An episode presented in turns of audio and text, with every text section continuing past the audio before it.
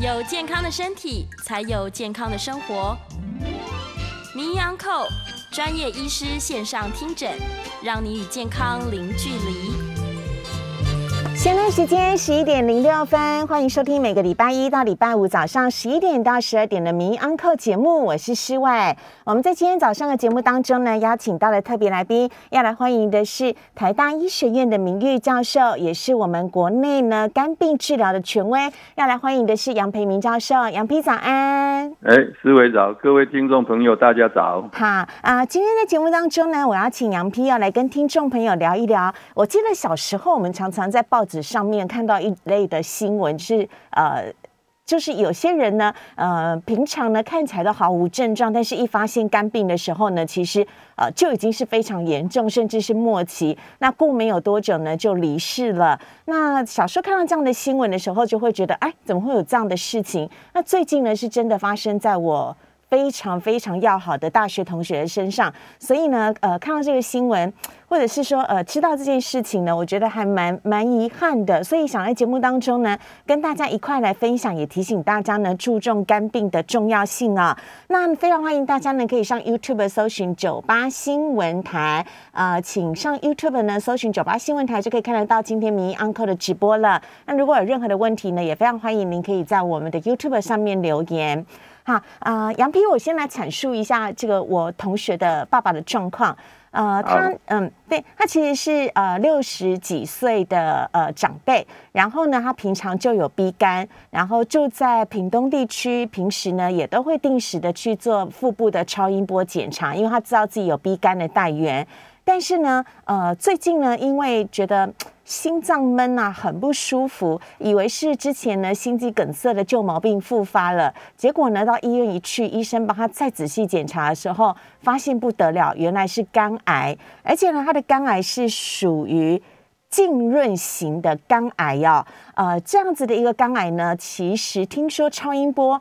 不容易提早发现吗？我们请医生来告诉我们，什么叫做浸润型的肝癌，好不好？嗯，好，浸润型的肝癌的意思是，呃，在肝脏里面哈，有一个区块，嗯，这个区块可能呃或大或小了哈，呃，不像我们平常想到一个肿瘤，它就有一个很明显的这个边界啊。那浸润型的意思就是说，它等于是在肝脏里面。嗯，浸润的浸润，浸润就我们可想而知，它根本就没有边缘。哦。嗯。啊，所以这个麻是跟我们一般所看到的肝硬化，因为我们知道肝硬化的杨杨杨平，杨平，您先稍等一下，可能您的，因为我们是直接就话筒，可能您的话筒压到那个电话的按键了，是不是？就是帮帮我们看一下。呃，对对对，手机可能脸一直碰到手机的按键，对对对，所以我们一直哎，这样子就没有了。好，我们再试试看。不好意思，听得清楚吗？可以听得清楚，我们再说一次可以吗？好不好？就是说浸润型的肝癌哈，嗯，是表示这个肝癌它是没有一个明确的边界，嗯，好，那么这个大小不一定，有时候有的比较大，嗯，有的比较小，嗯，哦，但重点就是。你看不出它边缘在什么地方，嗯，哦，那么麻烦的是，我们一般肝硬化的病人的超音波影像，嗯，本来肝里面就乱乱的，嗯，那么浸润型的肝癌有时候它所造成的影响，嗯，也跟浸润型的这个跟肝硬化的表现是呃很难分辨，嗯，哦，所以有时候我们有一些参考点。嗯，比如说肝脏里面有一些大血管，嗯，在肝硬化的时候，这些大血管还看得到。那么浸润型肝癌的时候，嗯，有一些大血管就被侵犯，就看不清楚了。嗯，有时候这些可以做参考。嗯，除了这个以外，有时候真的很难用超音波来分辨。嗯，所以呢，如果我们有所怀疑的时候，比如说这个病人他最近这个胎儿蛋白开始往上升。嗯，异常的上升，嗯，或者有时候比较少见，是我们肝发炎指数里面有一个叫 GOT，嗯，异常的高起来，嗯嗯，这时候就要小心有没有肝癌在肝脏里面发生，嗯，嗯，我们超音波又看不出来的时候怎么办呢？对，就要安排电脑断层，或者是磁振造影，嗯，因为它原理不一样，嗯，所以这时候就会看得比较清楚。嗯嗯嗯，あ啊。啊，杨批，我想来请教您一下，呃，因为呢，现在在我们的荧幕上面呢，我要放上一张的是我们的呃电脑断层的相片。那这一张相片呢，是我们呃许金川教授呢，在我们的报纸、报刊、杂志上面呢，《自由时报》上面曾经登载，跟大家分享的，这是属于呃浸润型的肝癌的超呃电脑断层的相片。所以超音波有可能看不出来，但是在电脑断层上面。就会非常的明显，是不是？呃，相对的比较明显，嗯，比较明显，对，嗯嗯嗯，原理是不太一样的，嗯嗯，而且我们是这样说了，超音波也有所谓的显影剂，哈，嗯，但是这个因为发展的比较慢，嗯，而且鉴保不给付，所以我们现在不大会用它，嗯，可是电脑断层在鉴保给付里面是包括的，嗯嗯，所以你用显影剂加进去，嗯。那跟没有打显影剂就差很多，嗯，所以如果在电脑断层或磁振造影要能够看清楚所谓浸润型的肝癌，嗯，最重要还是要打显影剂，嗯。哎，好，所以我们每次在想到肝癌、肝肿瘤，我们都以为是一颗明显的肿瘤生出来，但事实上呢，不是每一种癌症都是属于这种类型。像浸润型的肝癌，它就不是了，它是侵犯到每一个癌肝脏的细胞，广泛型，像像一滩水这样子泼出去的感觉吗？呃，还是是它是比较，就是说不规则的癌细胞哈。在肝脏里面弥漫，弥漫，嗯，哎，是这样的意思，但是不是我们想象中的一颗一颗这样，嗯嗯嗯，是很多点都有的意思吗？哦，呃，我们通常最典型的浸润型哈，嗯，是一个，但是范围大小不一，嗯，可是你看不清楚它的边界，哦，哎，所以不是多个。不是这个意思，OK，只是那个边界是比较不明显的，不明显，对。哎，可是像我朋友的爸爸，他是有鼻肝代源多年，那呃，肝病基金会常常在讲的一个肝病三部曲，比如说啊，肝炎、呃，肝硬化、肝癌。呃，它会是这个肝癌发展的三部曲。那如果 B 肝患者他其实慢慢已经有了肝硬化的话，要去区分出他到底是肝硬化还是肝癌，就刚刚教授所讲的来讲，其实是有相当程度的难度嘛。呃，对，不过还好，浸润型的肝癌哈，嗯，呃，发生的几率算是相当的低。嗯嗯，哎。不然的话，真的我们会蛮困扰的。嗯嗯，这个一旦发现的话，好治疗吗？能够用手术治疗，或者是电烧或其他的方式吗？很难，因为它的边缘在哪里不知道。嗯，你所以比如说开刀，嗯，你要切到哪里？嗯。不能整个肝都乱乱切了，好，所以我们开刀要先规划。嗯，可是你先连边缘这个肿瘤的边缘在哪里都不清楚的时候，嗯，就很难。不过如果说假设，嗯，我刚刚说浸润型的肝癌有大有小，对，它刚好局限在左边小叶，嗯，的时候，嗯，那么有机会开刀，嗯，只要很明确的知道说肝的右叶，嗯，是没有被侵犯的，嗯，哦，可是。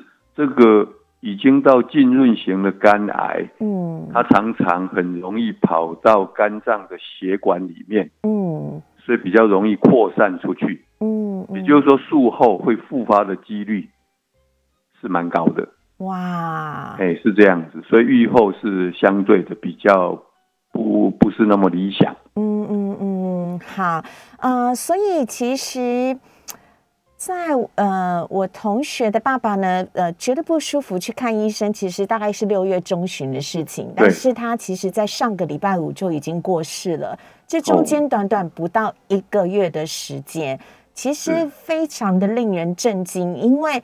在那之前，他并没有任何明显的不舒服，还是可以照样的去工作，还是可以照样的生活，一直一直直到胸闷的时候呢，才才去看医生，而且他也没有很明显的腹水，所以这个其实浸润型的肝癌很辛苦啊，对不对，教授？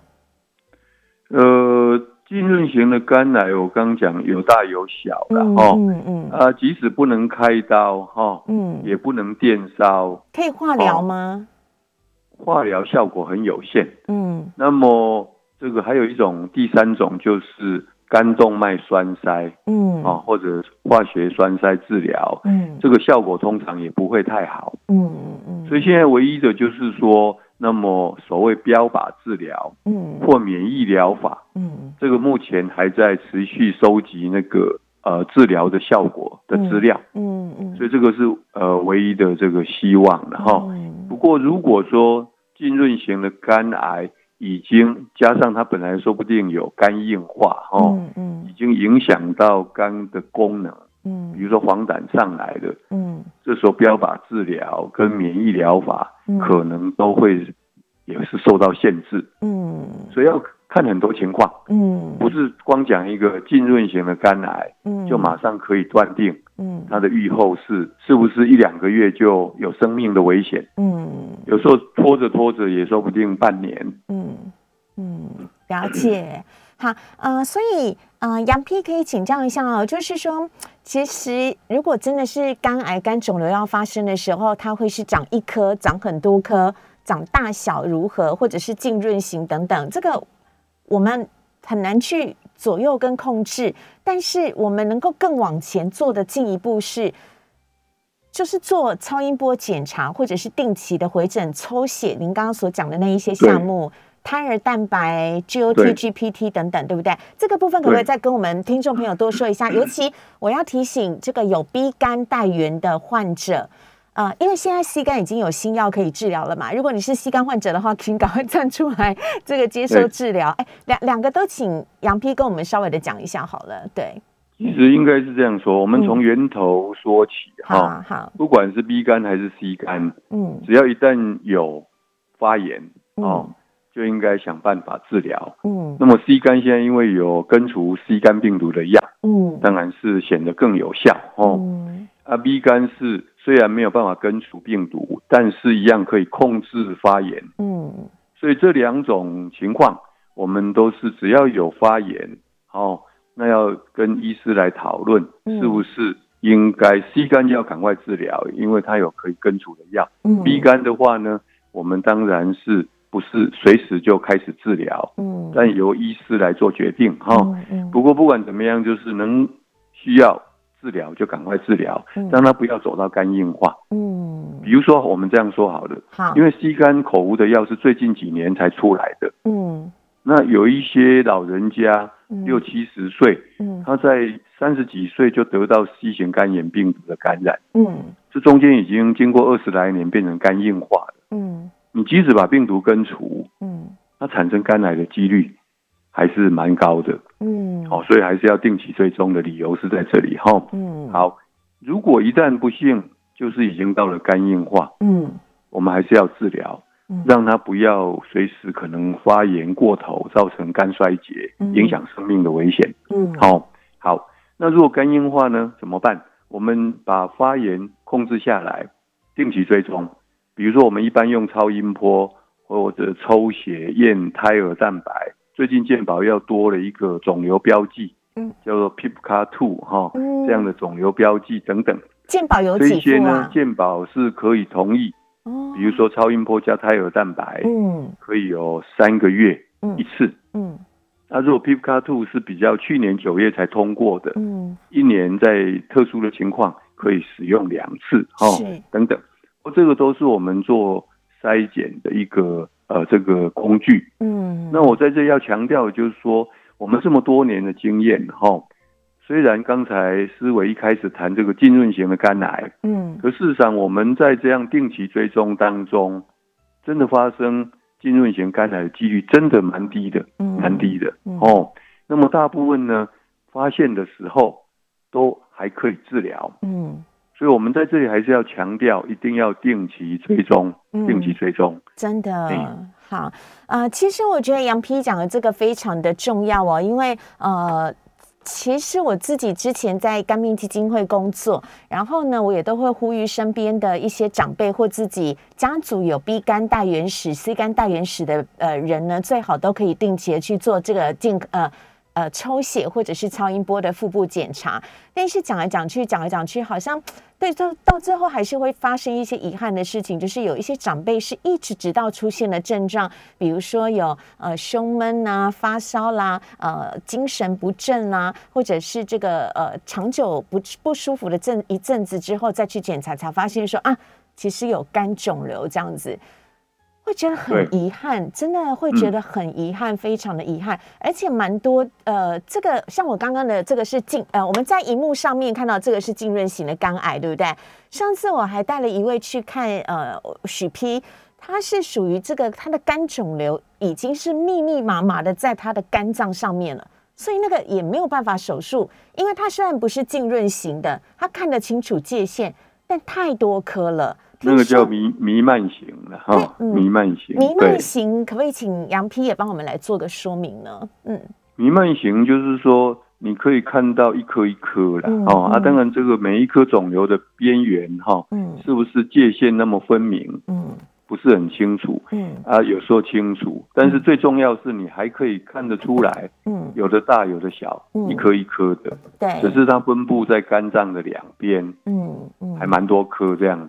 就叫弥漫，弥漫在肝脏的这个左右两边，嗯，但是边缘一般还勉强可以看得出来，所以你还可以看出有一颗一颗大小不一哈的肿瘤在肝脏里面，这叫弥漫型。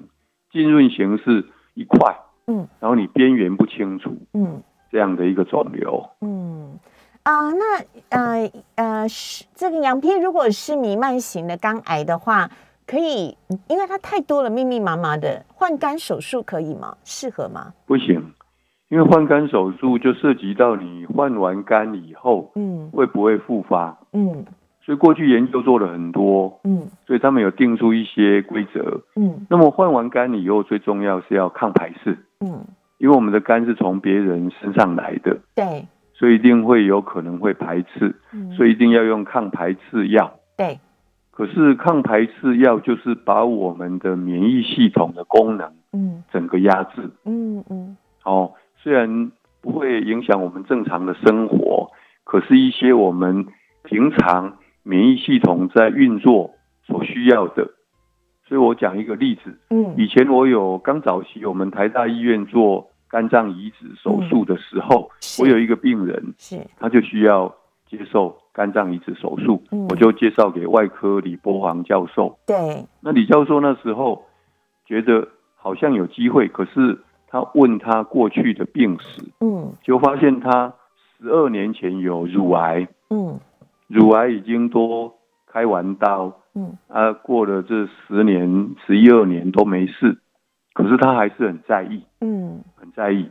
呃，有一点犹豫了。我说李李教授有一点犹豫，我那时候就觉得很不解。嗯，都已经十几年了哈，嗯，都没有复发，嗯，感觉上应该很安全呐。对呀，对不对？对。可是真的没想到，他成功的接受肝脏移植手术，嗯，大概一两年之内，嗯，突然全身很多器官跑出肿瘤，那组织证实是乳癌的细胞。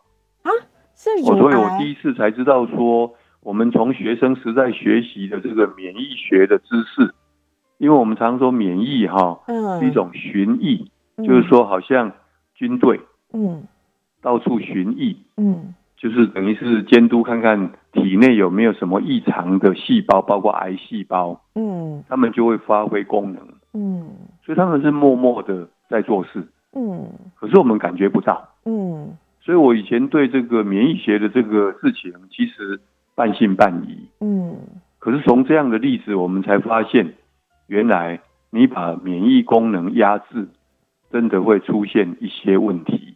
而这个问题表示，免疫系统平常真的在帮我们做很多的事情，可是你都不知道。所以有一个，所以坊间有一种说法，我不晓得杨丕您认同吗？他说，其实我们每个人的身体里面或多或少都会有一些的癌细胞，但如果我们的免疫系统够强的话，其实正常的免疫系统是会把那些拍咪亚给消灭掉的。但是有可能，对对对对，但是如果但是你没办法证实啊，对不对？没有办法证实，对对对。但是很多的那种养生书籍都是这样说。好，但但不管如何，意思就是说，如果真的是您是属于这种所谓的呃弥漫型，是开刀哈。我刚讲一半的意思，就那开完刀以后，嗯，即使手术成功，嗯。换了一个很好的肝脏，新鲜的哈，嗯肝脏进来，可能一两个月之内，有可能肝里面又布满了癌细胞。嗯，哎，这叫复发。OK，所以这个就是说，他们定了一开始是在意大利的米兰，定了一个米兰的规则，后来又在旧金山，美国旧金山定了旧金山的规则。嗯，也就是说，什么样的情况适合？我的意思是什么情况的肝癌患者适合接受肝脏移植？嗯，那其中不管在米兰还是旧金山，嗯，弥漫型的肝癌是不行的。嗯，好啊，但是呢，其实我们很难控制我们的肝癌会是属于哪一种，对吧？这个教授不太可能说啊，我是 B 肝的，我就是弥漫型的比较可能，浸润型的比较可能。这样，我们只能说从数据上面统计起来。浸润型的肝癌是比较少的，但是对总是一发生肝癌这件事情，就会让人闻之色变，会担心。那啊，教授，您可不可以再帮我们完整的讲一次，有 B、C 肝的患者，嗯，关闭归回哦，你该做的检查是什么？那如果你很担心说，哎，我会不会像刚刚我讲的我同学的爸爸一样，哎，都有做超音波啊，但是是不是这个肝硬化跟呃，浸润型的肝癌跨没出来，我有没有需要定期加做电脑断层嘞？嗯，所以我们只要是知道是 B 肝或 C 肝的带源哈，就是赶快找专门的医师决定如何追踪。嗯嗯，因为有的只要三个月，嗯，有的要半年哦，甚至有的可以一年才追踪一次，这个由医师来做判断。嗯，哦。那一般而言，我们如果是用超音波加胎儿蛋白对。的话，哦，那看时段，每一个病人不一样。嗯，那这样一般而言呢，如果真的真的有发炎的时候，嗯，我们又赶快治疗。嗯，好，那如果治疗以后就比较不会走向肝硬化。嗯，那万一。过去都不知道，嗯，现在一找医师的时候，一发现有肝病就已经肝硬化，嗯，没关系，我们三个月做一次超音波跟抽血中的胎儿蛋白的数值，嗯，那么在这样的密切追踪之下，绝大多数我们看到的肿瘤呢，一般是小型的肝癌，嗯，所以以现在的科技，不管开刀、电烧都可以治疗。不需要加做电脑断层来作为例行追踪吗？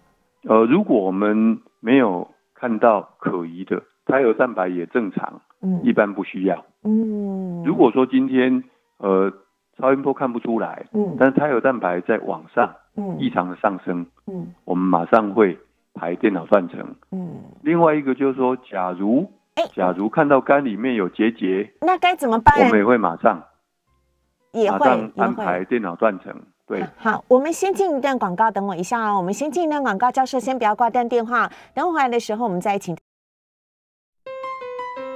现在时间十一点三十一分，欢迎回到《名央课》的节目现场，我是施伟。我们在今天节目当中呢，邀请到的是台大医学院的名誉教授，同时也是台湾的肝病权威杨培明教授。我觉得我很佩服杨批的一个地方，就是他除了致力在台大呃教学跟看诊之外呢，他还花了很多时间在协助政府制定有关于肝病治疗的一些政策，来做一些。呃，咨询委员吗？我可以这样讲吗？杨皮，呃，这顾问啦，大大家一起聚集在一起开会讨论，提供意见呢。我觉得这样真的对我们的肝病患者呢，真的造福很大，也很谢谢杨批。那当然我们要把握一下机会了，因为邀请到权威，要赶快来问一下杨批。您刚刚其实节目最后的讲那一句话非常的重要，你说如果肝脏发现有结节，那该怎么办？很多人呢，呃，去做肝病检查的时候呢，那个健康检查报告上面会有写说什么疑似肝有实质病变，吓坏了，想说这到底是什么东西，或者是说看到什么有结节、有血管瘤、呃，什么阴影之类的，大家都会想说啊，那是肝癌吗？哎，请杨批来跟我们稍微的解释一下，好不好？嗯，好。事实上，我们因为现在超音波检查非常的普遍，嗯。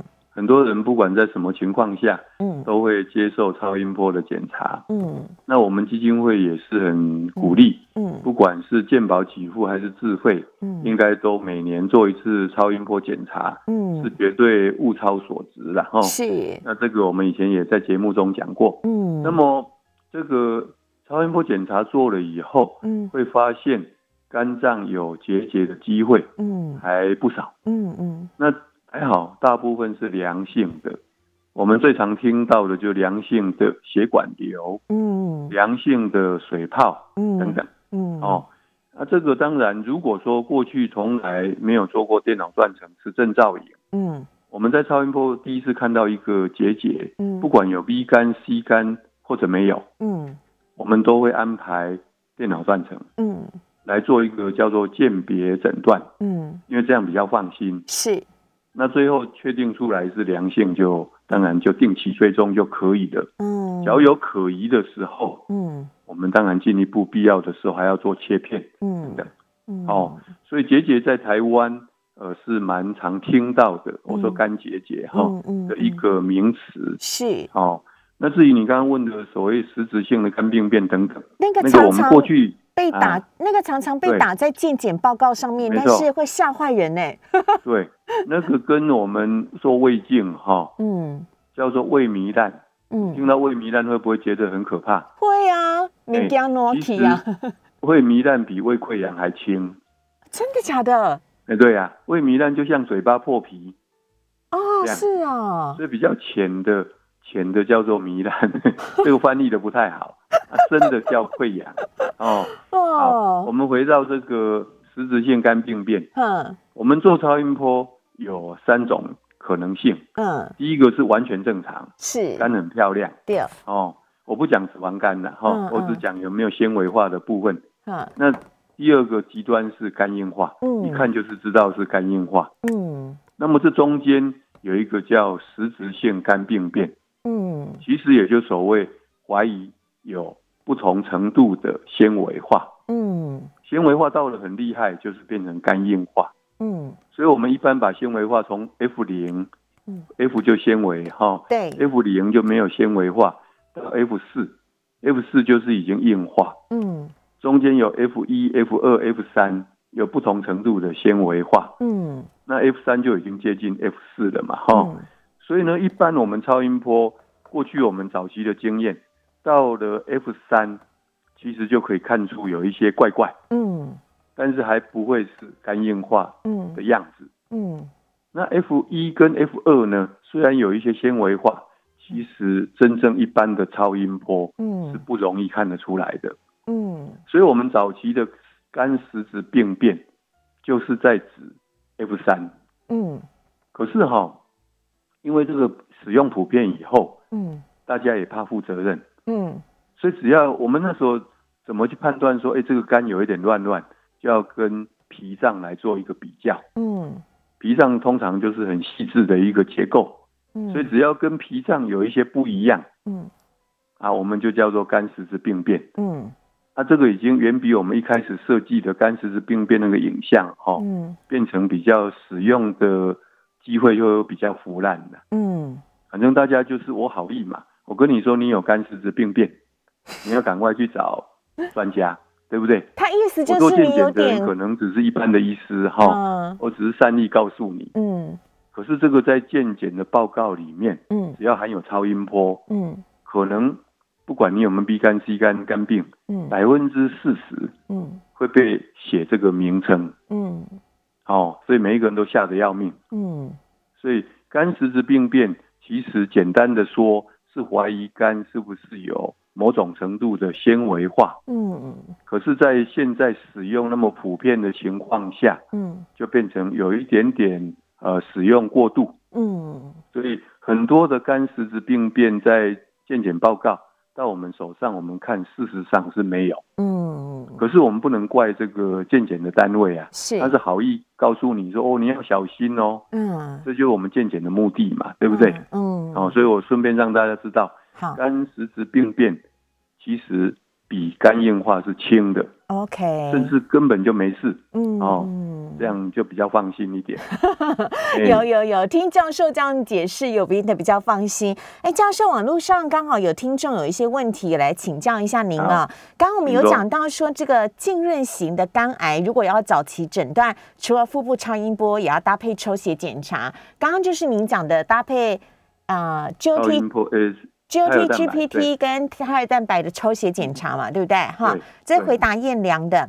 哎，有个听众问了一个问题，很有趣。嗯他说：“B 肝带源呐，可以换肝吗？”B 肝带源哈，好好的当然不用换肝。嗯，如果到了什么情况呢？第一个，嗯，肝硬化，嗯，已经到比较厉害，功能也受到影响，嗯，那这时候可能可能要考虑换肝。嗯，第二个呢？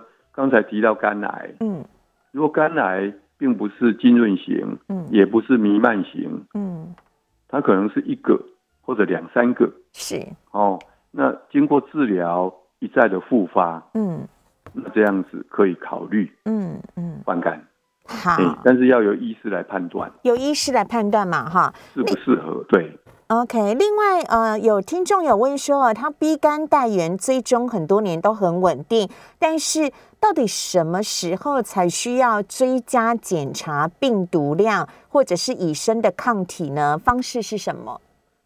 一般我们看看这个，一个是病毒量哦，一个是你说什么抗体？他写以身抗体已经产生的抗体。哦，好。我们先讲病毒量，病毒量抽血检验用高科技的方法就可以检查出来哦。嗯，那么病毒量的检查有需要的时候是第一个肝发炎指数，嗯，我们叫做 GPT 或者是 ALT 异常上升至少两倍以上，这时候我们会考虑到可能迟早需要用抗病毒的药物，嗯，来治疗的时候，嗯，这时候需要验病毒量。嗯，平常如果肝的发炎指数正常的时候，嗯，除非是有肝硬化，嗯，不然的话是不需要验病毒量。嗯嗯嗯。哦，那么抗体这个很复杂，因为 B 型肝炎病毒相关的抗体有三种，嗯，一个是表面抗体，一个叫做核心抗体，嗯，一个叫做 E 抗体，嗯，哦，那么 E 抗体比较简单。只有 B 肝带源的人可能会验一抗原，嗯，或者是一抗体，嗯，所以这个我们就不管哈。好，那如果是我们最喜欢听到的是有没有血中有没有测得到 B 型肝炎病毒的表面抗体？嗯，我说的是在台湾呐，嗯，在国外的话，他们听到这个还是不高兴的，最好是都干净，嗯，也没有 B 肝的表面抗原，也没有什么抗体，嗯，表示你从来没有接触过。B 型肝炎病毒，嗯，可在台湾过去疫苗的时代以前，现在三十五岁以上的成年人，嗯，我们小时候接触到 B 型肝炎病毒的机会还蛮高的，嗯，所以呢，其实我们百分之八九十，嗯，大概都接触过 B 型肝炎病毒，嗯，只是不幸有部分人变成带源，嗯，那大概至少有三分之二可能把病毒排出去，嗯，产生了。表面抗体，嗯，它这个表示接触过 B 型肝炎病毒，而且已经把病毒排出去，产生对它可以有抵抗力，嗯，也就是说，万一 B 型肝炎病毒再进来呢，你就用这个表面抗体呢，可以把它消灭掉，嗯，也可以阻止它进入到肝细胞，嗯，这样的意思，这个叫表面抗体，所以我们最喜欢听到有这一个，哦，那如果是核心抗体，嗯，那只是表示你有接触过。嗯，B 型肝炎病毒，嗯，B 型肝炎病毒曾经到你体内，嗯，或长或短的时间，嗯，那不管你是变成带源，还是后来已经把病毒排除，产生了表面抗体，嗯，这个核心抗体一辈子都存在的，嗯，所以只是表示你曾经接触过，嗯，B 型肝炎病毒，嗯，那目前的情况怎么样，还要根据好几种病毒标记，嗯，来做一个分辨。了解，大概是这样的一个情况。哎，嗯，所以打疫苗产生的是表面抗体，表面抗体嘛，对不对？所以接受疫苗注射的人哈，嗯，他会产生 B 肝病毒的表面抗体，嗯，但是他没有真正接触到 B 肝病毒，所以他不会有核心抗体。嗯，哎，那但像我呃，思伟，我是属于这种核心抗体，我自己检测过，我没有打过疫苗，但是我的抗体是属于核心抗体，也就是说，我曾经这一辈子接触过 B 肝的病毒，但后来我的身体自己产生抗体，但这不是打疫苗产生的哦。那你有产生 B 肝表面抗体是吧？嗯嗯，没有，就是核心抗体，对，所以这个也是需要特别的小心吗？哦，不是这样，我刚问你说你有没有？你现在第一个哈，我们台湾不会一下子验核心抗体，嗯，大部分是像我们基金会出去筛检，嗯，一个是 B 肝病毒的表面抗原，嗯，一个是表面抗体，对，那这两个，哦，通常如果是表面抗原阳性，嗯，就怀疑是带源嘛，对不对？对对对，所以。这时候不会去验核心抗体，嗯，因为已经知道你大概是带源，嗯，那如果是表面抗原阴性，嗯，表面抗体阳性，嗯，也不大会去验核心抗原的核心抗体，因为表示你不管是怎么样，你已经把病毒排除掉，嗯，产生了抵抗力的东西，对不对？对。什么时候会验这个？是有时候病人呃做健康检查。啊，三项都验，表面抗原、表面抗体、核心抗体都验，嗯，哦，或者是呃有两个表面抗原、表面抗体都是阴性，嗯，可是肝功能不正常，嗯，那这时候说不定我们为了要了解是不是潜在还是 B 肝的带源，嗯，就会验核心抗体。嗯，所以其实我们一般会验核心抗体的机会，嗯，还蛮少的。OK，还蛮少的。好，这个部分来跟听众朋友来做个说明啊。我们在今天节目当中呢，邀请到台大医学院的名誉教授，也是我们肝病防治学术基金会的总执行长杨培明教授呢，来跟听众朋友聊聊有关于肝癌的防治。我们这边要先稍微的休息一下，先进一段广告。等会回来的时候呢，再继续请教杨培明教授更多的问题。也非常欢迎您可以上 YouTube 搜寻。九八新闻台找到民 Uncle 直播的地区，有问题的话都可以在上面留言来请教杨培明教授。我们先进一段广告。现在时间十一点四十六分，欢迎回到民安课的节目现场，我是施伟。我们在今天节目当中呢，邀请到的是台大医学院的名誉教授，同时呢，也是肝病防治学术基金会的总执行长杨培明教授，跟大家呢聊聊各种有关于肝病方面的问题。非常欢迎大家呢可以上 YouTube 搜寻九八新闻台，就可以看得到民安课的直播了。有任何肝病方面的问题，都可以请教杨培明教授。那同时呢，呃，也非常欢迎大家呢可以呃上呃。呃，YouTube 呢来收看我们的直播啊。好，节目这边呢，我想要来请教一下杨批了，就是呃，哎，我好像每次都要问你这个问题，请问一下，现在 C 肝治疗的还有名额吗？C 肝治疗有啊，还都还是有名额。很多，今年我们应该有差不多四万的名额哈。嗯嗯。目前大概只用了一万左右。嗯嗯啊，哎，他最近又通过哈，第二次的疗程。也就是说，我们过去只能一个人一辈子哈，哎，只能接受一次吸肝治疗。对。那现在从呃今年六月一号开始，有机会，万一前一次治疗失败，或者某种原因中断哈，嗯嗯，还可以有机会接受第二次的治疗。哦，是啊，六月一号开始。OK，好，哎，但是呢，还是要鼓励一下大家哦，这个嗯。呃，还是要好好的把握一下这个机会啦。哎，全世界是不是只有台湾是全健保给付啊？还是应该是少数的几个国家？呃，少数几个国家，嘿，对呀，日本也是健保给付，全健保给付，嘿，对对。哎，后面那个什么州？澳洲，澳洲也是。嗯，OK，好，哎，真的要鼓励一下大家了，因为呢，C 肝的口服新药刚出来的时候啊，在台湾哦，那个。很昂贵，那每一台进口跑车的钱，而且是要自费的哦，大概至少两，我记得是两百万左右嘛，哈。最贵的时候是两百二十五万，对。啊，真的是进口。八十四颗，八十四颗，两百二十五万。很贵，就那一瓶，很贵哈。但现在因为我们有健保给付的关系，然后健保署呢也跟我们的药厂呢，呃，好好的来做一个沟通，希望呢能够造福我们台湾肝病的病友。所以呢，希望大家呢可以好好的把握机会。现在是只要抽血检查发现有 C 肝大源的话，就可以来接受 C 肝口服新药的治疗了，对不对？对，只要测得到 C 肝病毒，嗯，嘿，OK，那跟自己本身的肝脏的情况会有关系吗？也都不会有所限制？哎，没有。没有任何限制，嗯嗯，只要抽血检验哈，有病毒，不管这个量多少哈，嗯嗯，都可以马上开始治疗。嗯，而且呃，刚刚教授所讲的，即使呢我的病毒量只有一点点，或我的病毒量是超多的，政府所呃这个 C 肝口服新药其实都有很好的疗效吗？对，百分之九十八有效率，这个，嗯，这个。而且这个在在临床上面已经有很多的患者是已经实质的受惠了，而且最大的好处是跟之前的那个叫呃之前干扰素。对干扰素的注射相比较，副作用少很多，几乎没有什么副作用。嗯嗯，对，因为我曾经访问过这个 C 肝的患者，他们之前呢在用这个口呃干扰素的时候。比较可能会有一些皮肤瘙痒啦、失眠啦，或者是神神啊、无力呀这样子的一个症状，呃，可能会让他们在治疗上面稍微的辛苦一点点。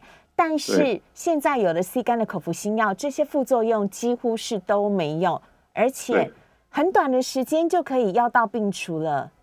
嗯嗯，这大概多久时间呢？最短的话，现在是两个月，超八个八周。八周。所以解封期间的 都还没有解封，可能你的 C 肝就已经治疗好了的意思吗？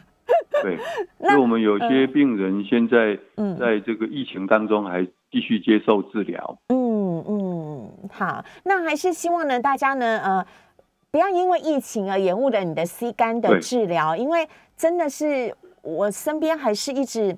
从去年到现在，有时候我常在跑这个台大医院的时候，都是因为身边的一些朋友的朋友或亲友，呃，有得到的肝癌，那你就会觉得很可惜。就是嗯嗯，现在有 C 肝的口服新药了，而且政府都帮你付钱了，啊，又没有副作用，然后成功率又这么的高，真的要请大家勇于的呃去接受治疗，好好的把握这个机会。对，C 肝绝对是越早治疗越好。嗯嗯嗯。而且你看，很多 B 肝患者超羡慕 C 肝患者啦。我就说，我也想要吃个药就没有 B 肝了，但是现在还没有办法把？B 肝患者，呃，还没有。不过 B 肝比较复杂，嗯，因为我们目前的 B 肝带源哈，嗯，都是小时候，嗯，或者出生的时候就得到的，嗯，也就是说已经病毒存在肝脏里面，嗯，至少三十几年了，嗯。